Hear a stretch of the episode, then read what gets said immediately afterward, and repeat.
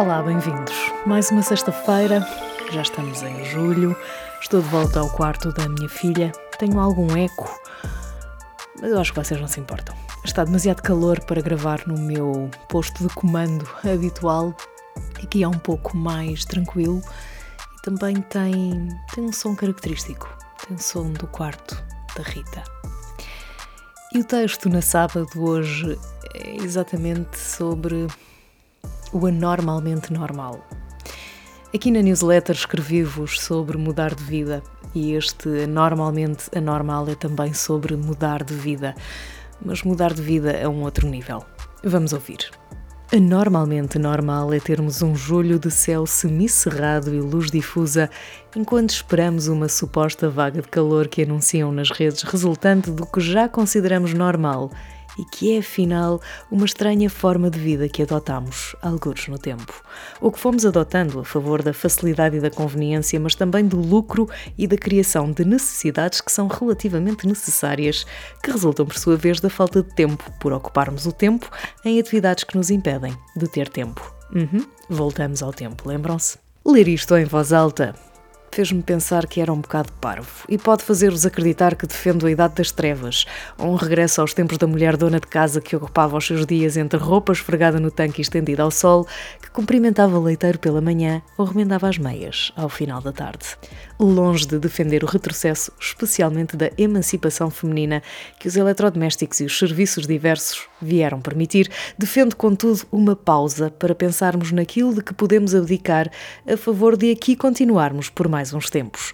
Também não sou das conspiracionistas que acha que a Terra é plana, que acha também que o mundo vai acabar em 2033. Embora, enfim, ou que considera que este vírus foi inventado na China num plano maquiavélico de supremacia global. Enfim, passando à frente esta questão da conspiração. Pensem nisto. Na passada semana, ardeu uma vila no Canadá. Em Madagascar, comem-se insetos por falta de opção. No Golfo do México, o mar ardeu. Querem mais? Posso continuar. Os factos são graves e a ciência já se encarregou de explicar para onde caminhamos, pelo que me questiono o que falta saber ou acontecer para percebermos que o mundo mudou e não foi para melhor. O que nos faz continuar a viver o cotidiano agarrados a preocupações tão prosaicas e insignificantes sem pensarmos nesta questão. O que nos faz ignorar de forma deliberada as opções das grandes corporações e continuar a comprar como se fosse essa a única opção ou não existissem alternativas no mercado. Não sabem, pois não, eu também não.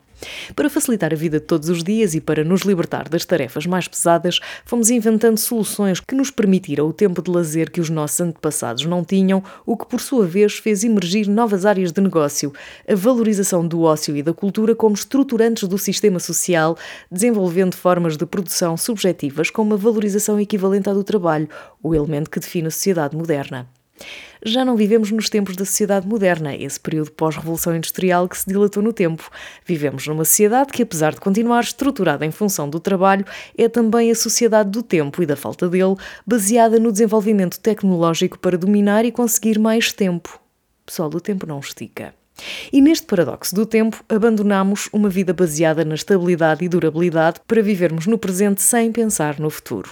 O futuro era, para as gerações mais velhas, algo que se procurava alcançar, sempre melhor do que o presente, ao passo que na atualidade não há futuro e procuramos a gratificação instantânea substituímos a estabilidade pela incerteza. Aceitamos a obsolescência tecnológica, palavra difícil, e nada ou quase foi feito para durar. Já pensaram nisso? Temos o mundo na palma da mão e não nos questionamos sobre como é produzido o dispositivo que nos liga ao mundo o smartphone.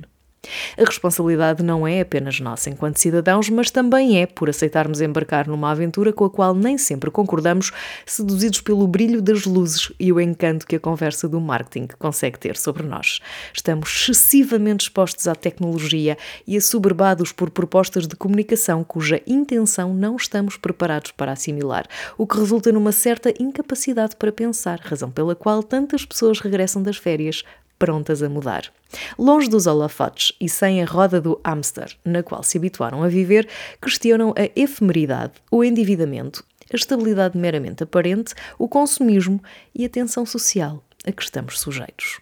O normal passa muitas vezes a ser anormalmente normal e as perguntas surgem uma atrás da outra, entre o conforto do que significa manter tudo igual e a vontade de fazer diferente. Precisamos fazer diferente, seja porque os desastres ambientais a que temos assistido são um pronúncio de desastres maiores que estão para vir, seja por uma perspectiva egoísta, quase hedonista, de quem procura a autopreservação.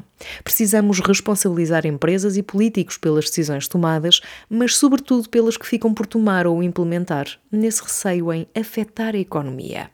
Que economia teremos se o mundo estiver a arder ou se a pressão do movimento das pessoas, refugiados pelas alterações climáticas, nos começar de facto a afetar? Fazemos o quê? Fechamos as portas? Encerramos fronteiras? Acham mesmo que isso vai acontecer? As migrações ambientais já são uma realidade à escala global, da mesma forma que as vagas de calor, para além de tudo o que representam, matam pessoas. Vamos ignorar e aproveitar o calor na praia ou pensar sobre a razão pela qual é julho e o céu tem estado cinzento, enquanto aproveitamos para arriscar uns quantos itens da lista de compras e nos informamos sobre o que realmente precisamos comprar? É que o novo normal não pode ser normalmente normal.